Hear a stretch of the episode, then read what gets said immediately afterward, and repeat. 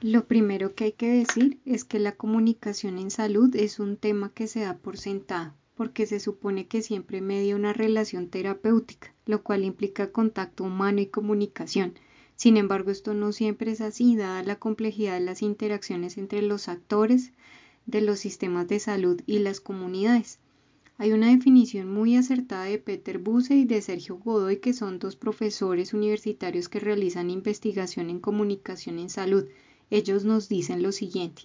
La habilidad del comunicador se refiere en el campo de la salud al arte y la técnica de informar, influenciar y motivar a los individuos, instituciones y el público en general sobre los temas importantes de la salud.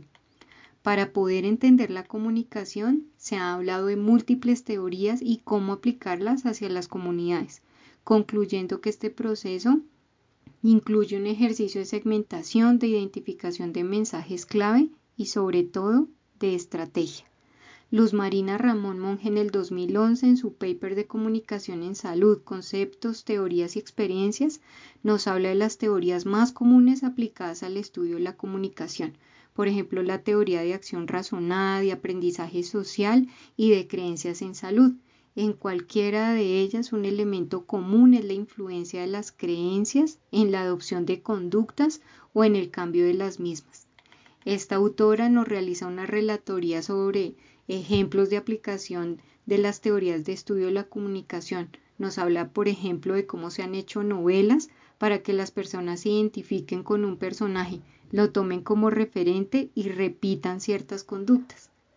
Después de identificar todos estos elementos y teorías, entendemos que son aplicables a la comunicación en todos los niveles. Para todas las comunicaciones se debe identificar al interlocutor, el mensaje, unos objetivos, unos canales y tener ese feedback para saber si el mensaje no se recibió de la manera que se espera.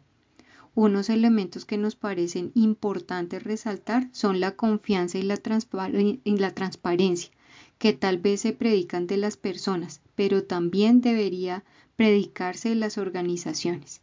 La transparencia y la confianza son un capital inmenso de las empresas y las organizaciones e incluso de los estados. Si no se cuenta con estos elementos, la parte receptora, que por demás nos es claro que no es pasiva, pondrá una barrera y un filtro en el mensaje que buscamos darle y podemos tener un plan de comunicaciones robusto pero que no es exitoso.